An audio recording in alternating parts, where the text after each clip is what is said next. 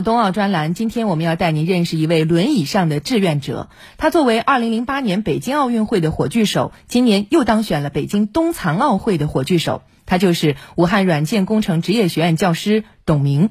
来听湖北台记者李志军、何英采访的报道：残奥会火炬手董明的追梦之路。身边的人，感动的事。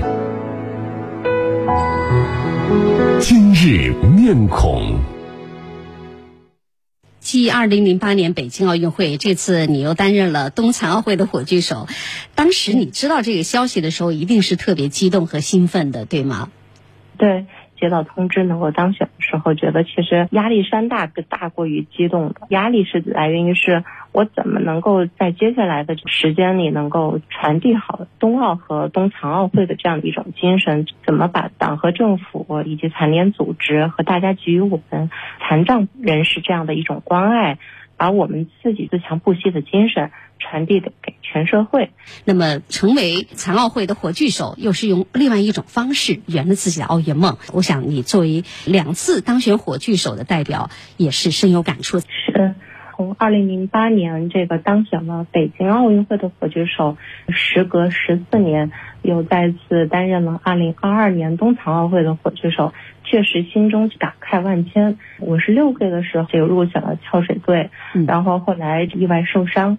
很多人都可能知道我是坐在轮椅上，但其实很多人可能都不太了解，就是我曾经一度伤的是很严重，所以受伤也导致了我颈椎高位截瘫，从我脖子以下就全部失去知觉。我曾经还有十年完全失去说话的功能。那个时候我全身上下能够动的一个部位呢，就是只有眨眼睛。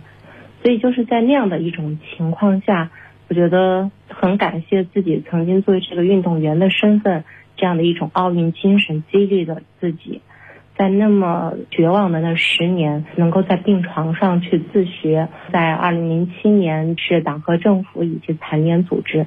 和各级部门的关心，我能够有这个机会上了大学，实现了大学的梦想。我做志愿服务是从二零零一年开始，然后参加我们国家大型赛会是二零零八年北京奥运会、残奥会、上海世博会、广州亚运会、深圳大运会，二零一二年英国伦敦奥运会。包括第七届世界军人运动会，还有这个二零二零年这个新冠疫情，我都作为志愿者参与了这些志愿服务工作，并且呢，在国家大型赛会是担任这个外语翻译志愿服务，所以我觉得这一路真的是见证了咱们国家的发展，见证了残疾人事业巨大的转变。就有很多人都会会很好奇，就是在这么严峻的情况下。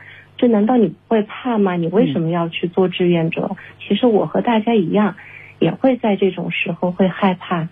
但是，因为自己经历了人生的生死以后，我更在意的不是生命的长度，嗯，而是我害怕我自己会成为我父母的拖累，会成为这个社会的累赘。所以，在我受伤那么严重的情况下，也去学习心理学，学习多门外语。所以，不管是当时在汶川地震，还是在抗击疫情时，我都是抱着这种必死的决心，发挥我生命的余力，让我最后的生命起码还能够为国家、为社会去贡献我力所能及的力量吧。